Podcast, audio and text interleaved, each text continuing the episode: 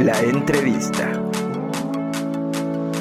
Abayubaduche, una más, una maestría más en relaciones internacionales, habla por parte de SB. Y Chumel eh, ocupa esta situación para hacer una especie de denuncia de censura de la libertad de expresión. Que no suframos discriminación por raza, género, estatus socioeconómico, tono de piel, etc. Mira, como bien lo dices, este, se ha vuelto un poco caricaturesco. México es uno de los países más violentos para los Por un lado está el tema del racismo y además tenemos solamente en 2019 609 agresiones contra periodistas. el segundo país más violento para periodistas en el mundo. Una ola de violencia se llevó consigo la vida de muchos periodistas. ¿Colaboras con un tomo en un libro?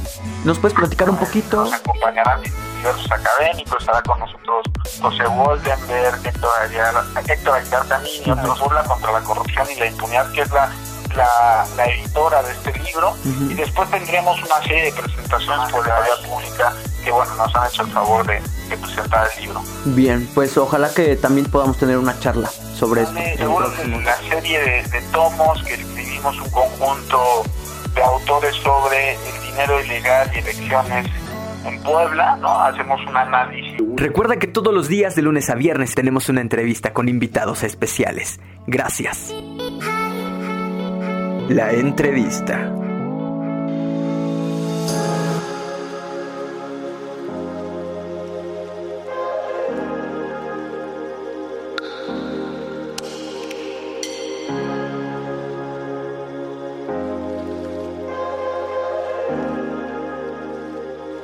Me, me, dice producción que ya tenemos en la línea telefónica. Le agradezco enormemente eh, y me da muchísimo gusto además porque tiene mucho tiempo que no, que no platicamos, a mi estimado Abayubaduche. Él es licenciado en Ciencias de la Comunicación por parte de la Benemérita Universidad Autónoma de Puebla. Además es maestro en gobierno y una más, una maestría más en relaciones internacionales. Habla por parte de SB, que es una, una ONG, vaya, que se encarga de medir algunos indicadores eh, sobre el estatus de, de, nuestro país. Ok, ¿cómo estás, Abayuba? Muy, muy buenos días, bienvenido. Oliver, un gusto estar contigo. Gracias por invitarme. ¿Cómo has estado?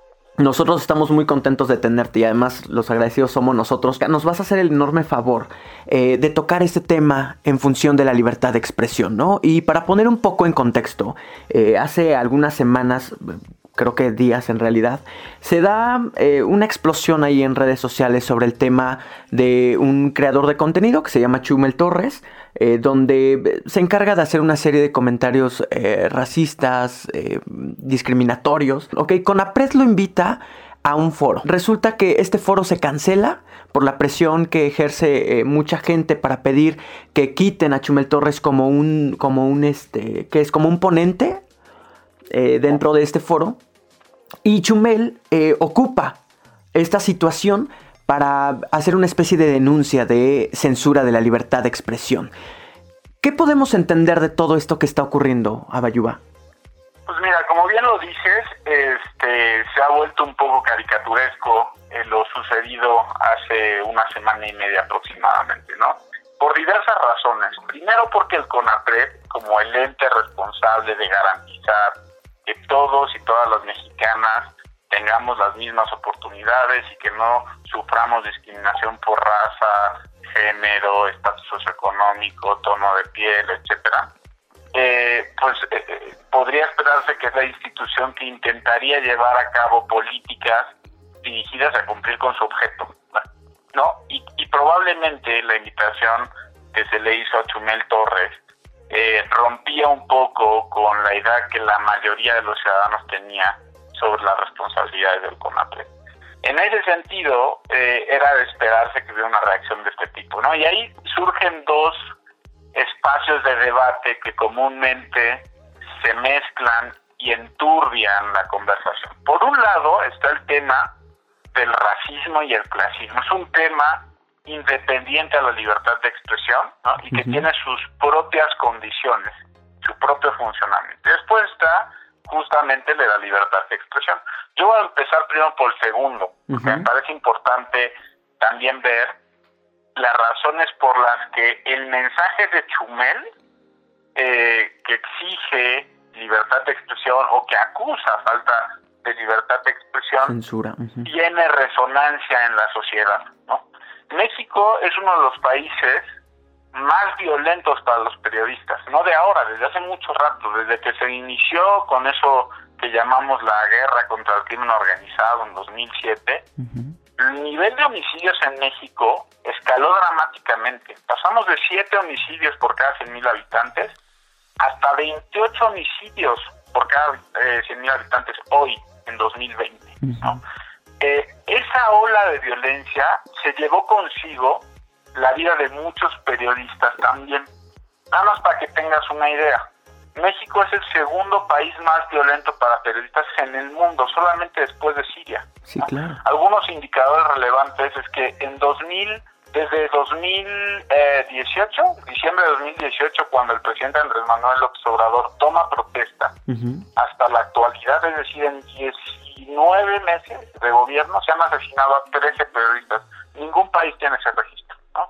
Eh, ese inicio de gobierno es demasiado, demasiado violento. Aunque Enrique Peña Nieto tuvo el año más violento para los periodistas, que fue 2017, uh -huh. eh, el inicio, o sea, si agarramos los primeros 19 meses de cada presidente desde el 2000 acá, el de Andrés Manuel es el más violento. Además, tenemos solamente en 2019 609 agresiones contra periodistas, que es el doble, casi el doble, de los números que tuvimos como agresiones eh, contra periodistas en 2013, primer año de Enrique Peña Nieto. ¿no? Es decir, en ese contexto es fácil comprar la idea de que no hay libertad de expresión. Además, desde que ha habido una estrategia consistente desde el Estado mexicano para comprar las voces más importantes de este país. ¿no? Si bien la publicidad oficial se redujo significativamente en el primer año de 2019, eh, pasó de poco más de 10 mil millones de pesos que se gastaron en el último gobierno de Enrique Peña Nieto a alrededor de 3.500 millones de pesos en 2019, también es cierto que la asignación de ese recurso por carácter de publicidad oficial sigue careciendo de mecanismos transparentes y claros. Por okay. ejemplo, solamente tres medios concentraron el 70% de esos recursos, Televisa, TV Azteca y La Jornada. ¿no? Entonces es difícil creer que esa asignación de dinero no repercute directamente en la editorial de los medios de comunicación. Ese es por un tema, ¿no? O sea, la libertad de expresión. ¿Por qué es creíble que no hay libertad de expresión? Pero después está el tema interesante, que era el tema, eh, bueno, igual de interesante, que era el del foro, ¿no? Que era el racismo y el clasismo. Y ahí sí tenemos un debate pendiente muy importante que la sociedad mexicana no ha querido abordar, ¿no? Este, te doy unos datos muy rápido. Por favor. En México, en México, ser moreno, para tener el tono de piel eh, moreno, uh -huh. te da significativa y sistemáticamente menos oportunidades que ser blanco. Eh, uno de cada tres eh, personas blancas nacen en familias que pertenecen a la cuarta parte de este país. Es decir, el piso del que inician las personas blancas suele ser mejor porque es 52% más que los morenos y 103 veces, 103 eh, veces más que, eh, que la gente de tez más oscura. Morena. ¿no? Uh -huh. este, es decir, ser blanco, so, solamente ser blanco, suele darte una serie de beneficios que los demás no tienen. No porque seas más inteligente, porque te esfuerces más, porque trabajas más horas. No, no, no, no. El simple hecho de nacer con la tez clara te da más oportunidades que a un moreno. Claro, hablando en cuestiones educativas, de salud, eh, laborales, eh, económicas, eh, incluso culturales, ¿no? Definitivamente, uh -huh. definitivamente. Por ejemplo, el 25% de los blancos tiene educación superior, solamente el 19% de los morenos. ¿no?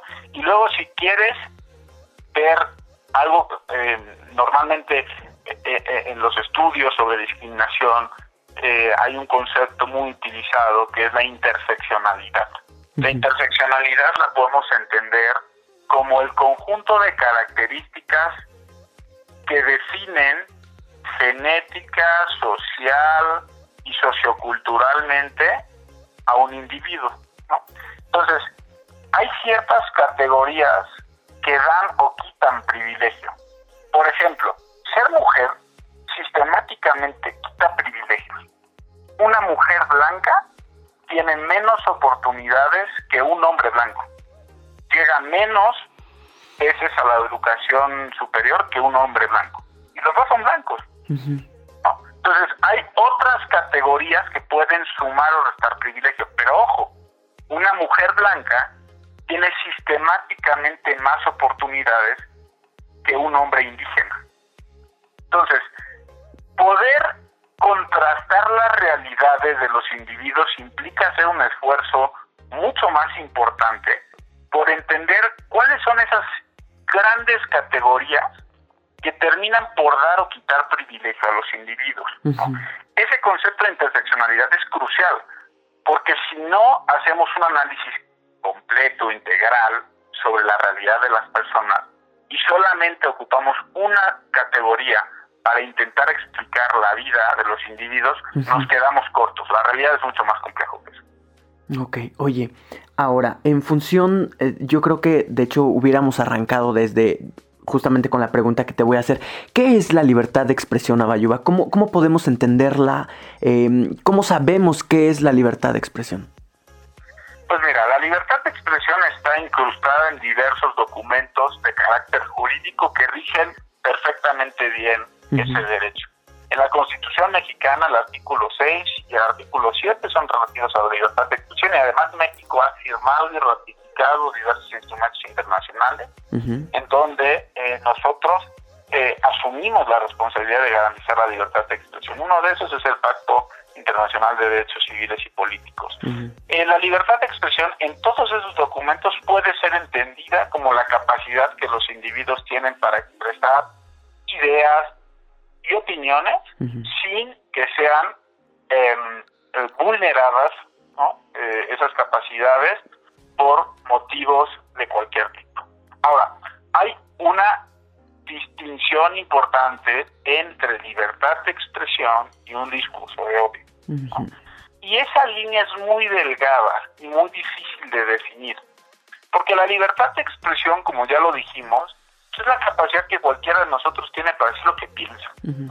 Si yo pienso que un equipo es mejor que otro, si yo pienso que una religión es mejor que otra, si yo pienso que un político o un partido político es mejor que otro político o partido político, es parte del ejercicio de mi libertad de expresión.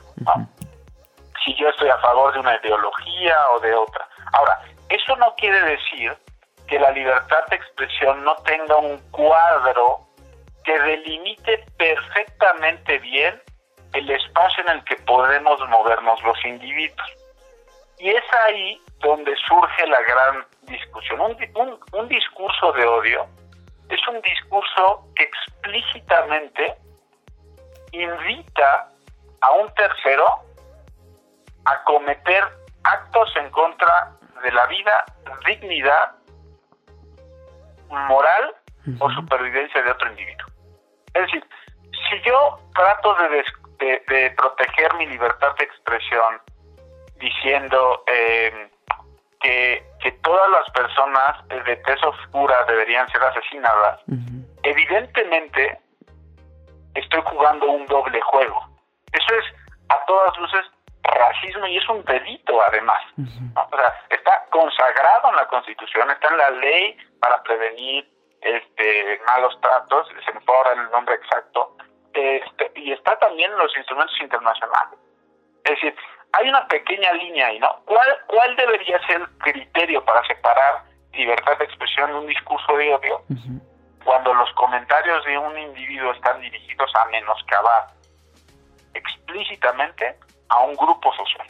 Entonces, cuando yo voy y digo, eres un pinche naco, eh, que es una expresión que ocupamos todos muchas veces, ¿no? Cuando ocupamos esa expresión, estamos ejerciendo un discurso de odio, no estamos ejerciendo un derecho a expresarnos libremente. ¿Cómo, ¿Cómo se comprende esta parte? Es decir, ¿qué no estamos entendiendo de la libertad de expresión? ¿Qué, qué no nos está quedando claro en función de este tema? Bueno, yo creo que hay muchas cosas que no nos están quedando claro. una, una es la propia definición y sus límites. ¿no? La libertad de expresión eh, es un derecho fundamental en cualquier democracia. Además, universal. E, e, es, un derecho universal, ¿no? es un derecho humano, primero, pero además es una es un requisito indispensable para que una democracia sea tal. Eh, normalmente cuando nosotros eh, estudiamos teoría clásica de la democracia, decimos, bueno, la democracia implica división de poderes, un solo individuo no concentre todo el poder, implica que haya un control eh, de legalidad o en nuestro caso de constitucionalidad, ¿no? Implica que las personas puedan ir a votar sin ser reprimidas, etc, etc, etc. Bueno, pues entre esas características de la democracia está la de la libertad de expresión y de hecho los padres fundadores de Estados Unidos, que son nuestra referencia inmediata de democracia liberal, eh, pensaban que los medios de comunicación, o los medios de prensa en aquel momento, eran cruciales para ejercer como contrapesos del sistema político. Es decir, los medios de comunicación son parte indispensable de una democracia. Pero eso no quiere decir ni que los medios de comunicación, ni que los opinadores, ni que los youtubers, ni que los influencers tengan la posibilidad de mentir, uno, este, sistemáticamente, porque le quitas el derecho al, al, al, ciudadano de conocer la verdad. La información real. Es un derecho, es, el derecho de información, por supuesto. Y dos, eh, porque, eh, porque vulneras una serie de derechos que, que deben ser igualmente protegidos. Entonces, eso no se ha entendido. Los medios de comunicación los periodistas y muchos influencers o, youtubers no han entendido que su derecho a expresarse debe ser garantizado en los mismos términos que se garantiza el derecho de los ciudadanos a conocer la verdad y el derecho de cualquier persona a vivir libre de discriminación. Y eso es crucial, ¿no? Y creo que Chumel Torres eh, que debo ser totalmente honesto. O sea, eh, yo no quiero hablar ni a favor ni en contra de Chumel, no lo conozco personalmente. Eh, probablemente es un gran comunicador en muchas cosas, pero sistemáticamente era una persona que hacía apología de la discriminación y el racismo. Y en ese sentido, eh, yo creo que no se vale ocupar banderas de forma tan sencilla para intentar proteger discursos tan peligrosos. Ahora, si me dejas, Oliver, hacer una tercera reflexión, es hasta qué punto es valioso que puntos divergentes se encuentren en un escenario y puedan discutir. Yo creo que hubiera sido interesante a pesar de todo, ¿eh? Yo no protejo de ninguna manera un discurso de odio este proveniente de ninguna persona, incluido yo mismo, que, que, que todos los ciudadanos, todas las personas solemos tener discursos muy discriminatorios en México. Eh, pero hubiera sido interesante en un foro tener posturas de ese tipo y contrastarlas con la realidad. Porque algo que sucede mucho en la sociedad mexicana, en todo el mundo, pero particularmente en la sociedad mexicana, es que las personas están acostumbradas a la cultura de la opinión y no la cultura de la argumentación. Entonces, si hubieran exigido a Chumel un escenario de ese tipo, con especialistas, con personas que han tratado el tema de la discriminación durante mucho tiempo, ¿no? Lo hubieran obligado a ver la realidad tal cual es. Claro, a no hubiera sido tan sencillo para, para Chumel moverse en ese espacio. Claro, a él y a incluso, vaya, tiene una gran audiencia. Eh, mucha gente lo iba a ver justamente en el foro. Digo, el foro se volvió, se realizó, ¿no? A final del cuento.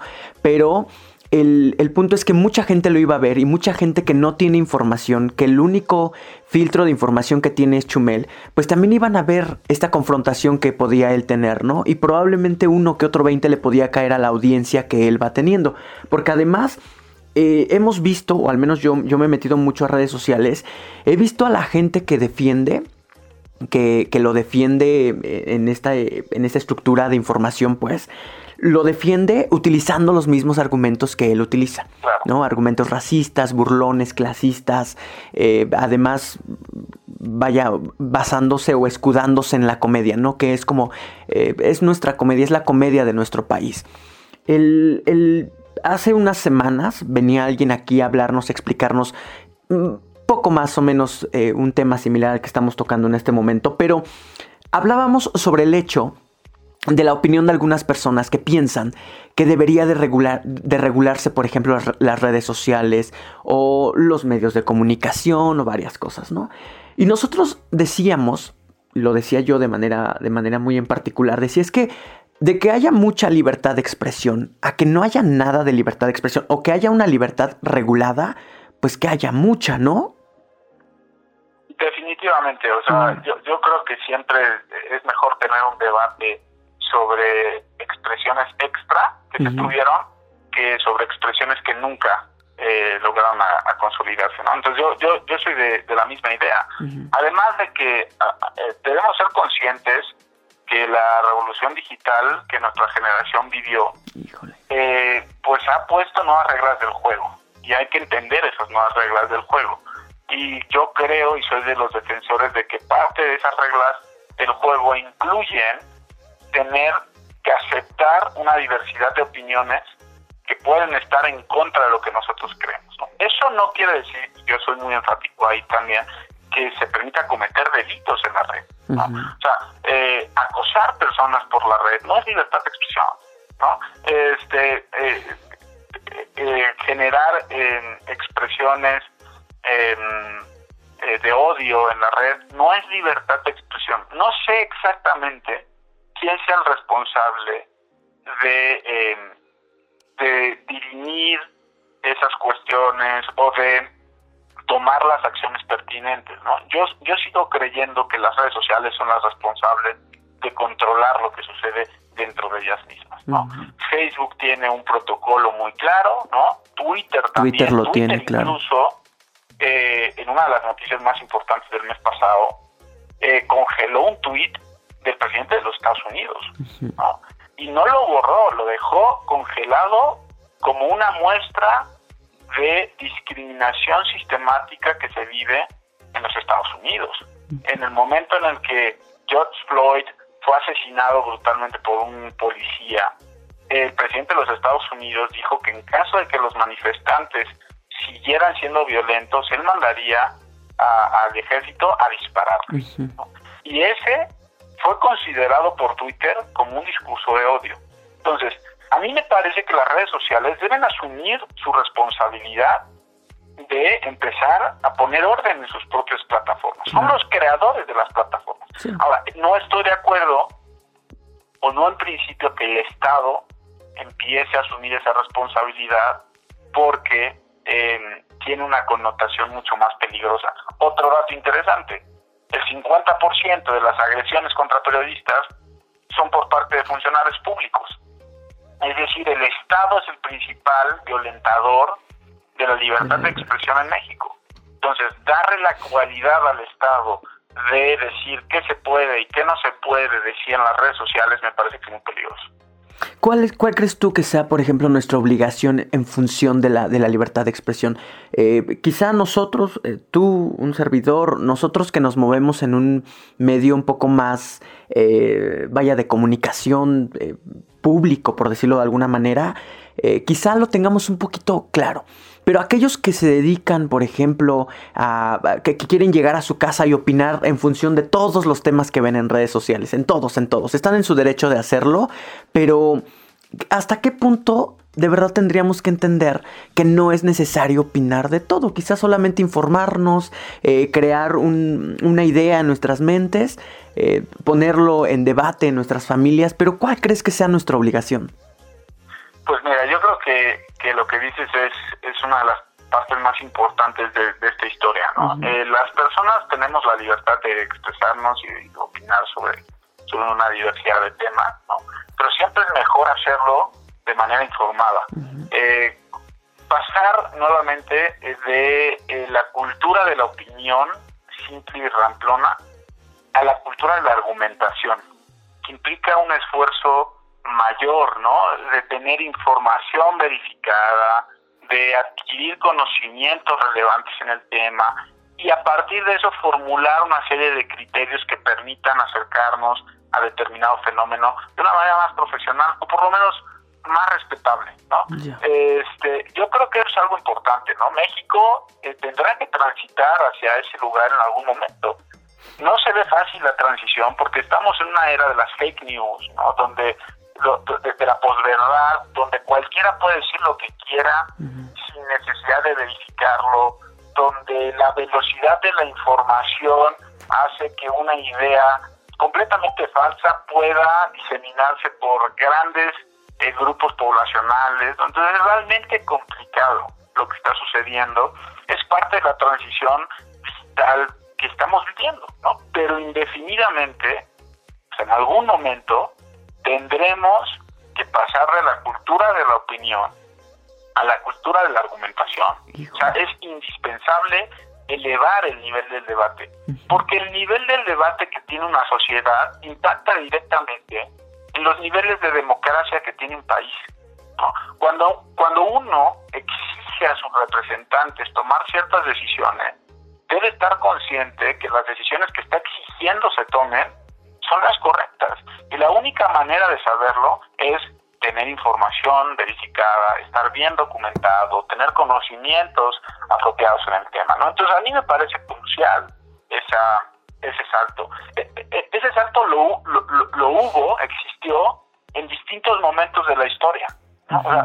el inicio del siglo XX, con el surgimiento de la televisión, de la radio, y con su coexistencia con dos guerras mundiales, donde la propaganda jugó un rol fundamental, fundamental, ¿no?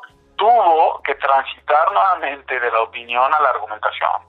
El costo fue altísimo en ese momento, ¿no? fueron millones de vidas, fue un discurso de odio eh, desde el poder, ¿no? Que, que, ponía a un grupo social por encima de otros, supuestamente racionalizado, supuestamente haciendo ejercicio de su libertad de expresión, etcétera, pero que en realidad era una simple opinión absurda, ¿no? Y tuvieron que pasar esas generaciones del, de, de, la cultura de la opinión a la cultura de la argumentación. Y entonces vemos movimientos feministas vigorosos en el siglo XX, vemos movimientos raciales importantísimos en Estados Unidos en Europa, y también movimientos obrero-patronales, ¿no?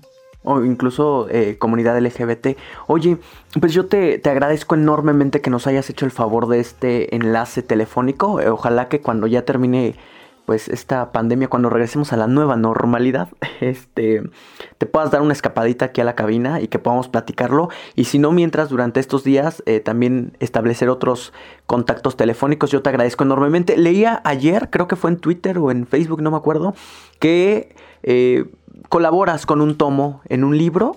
¿Nos puedes platicar un poquito, por favor? Claro que sí, claro que sí. Eh, bueno, el martes, el martes eh, creo que es 30, eh, eh, sale en la serie de, tomos que escribimos un conjunto de autores sobre el dinero ilegal y elecciones en Puebla, ¿no? Hacemos un análisis muy rico, la verdad, sobre las elecciones a la gubernatura de Puebla en 2018 y en 2019. Yo personalmente, como decías, colaboro con un tomo donde hago un análisis estadístico eh, en el que se demuestra el rol que los partidos políticos llamados satelitales juegan en las elecciones. ¿no? Normalmente uno cree que Morena sacó más, más votos, por ejemplo, que el PAN en Puebla en 2019, cosa que es falso. En realidad, Morena sacó menos votos, ¿no? Fueron los partidos satelitales adjuntos a este gran partido los que le dieron la victoria. Y viceversa, el PAN en 2018 gana la gubernatura gracias a los partidos satelitales. Entonces analizamos de una forma muy profunda el rol que estos partidos tienen, cómo se financian, dónde eh, eh, se mueven, cuál es su espacio geográfico de operación, porque un partido que una elección, en una elección sacó dos votos en una casilla, porque la otra elección saca en esa misma casilla 400 votos, es decir, 11 meses después logra incrementar este, más de mil por ciento su votación, ¿no? O sea, son cosas muy interesantes que van a poder encontrar en el libro. Ojalá nos puedan acompañar en la presentación. Habrá varias. ¿Cuándo será? ¿Dónde?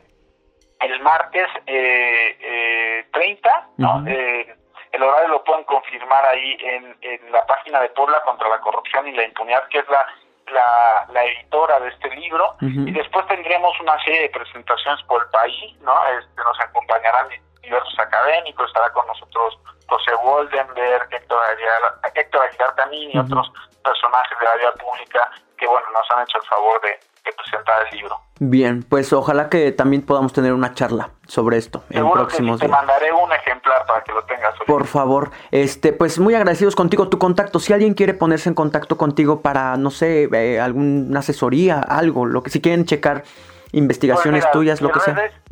Mis redes sociales están con mi nombre, Abayubaduche, en Twitter, en Facebook, entonces ahí pueden contactarme en cualquier momento y eh, si no directamente pues a la página hd.com.mx y este ahí también podemos estar en contacto. Anda, pues le voy a pedir también a producción si me ayuda a compartirlo en Twitter para que lo tengan. Oye, tu cumpleaños domingo, ¿no? ¿Sábado? ¿Cuándo es? Pues ya se me acaba la juventud. este, hasta los 29 años es la juventud, ya me queda un año todavía. Bien. Pero sí, este, es mi cumpleaños.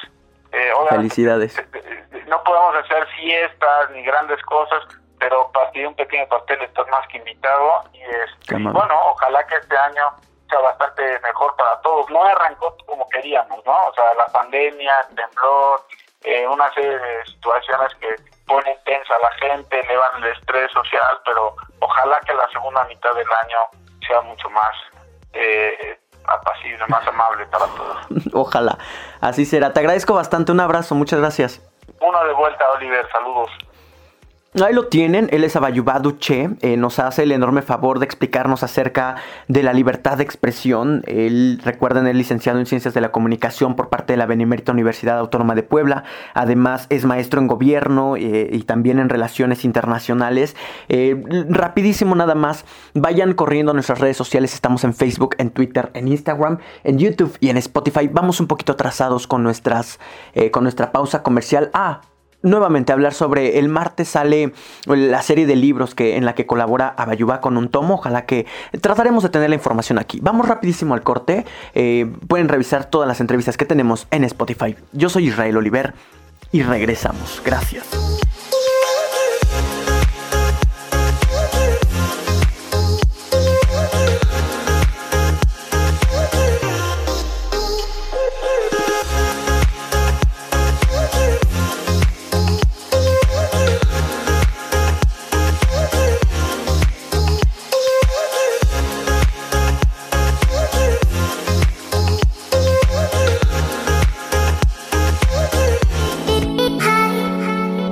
La entrevista. Toda la información de este programa está disponible en Facebook. Búscanos, Israel Oliver.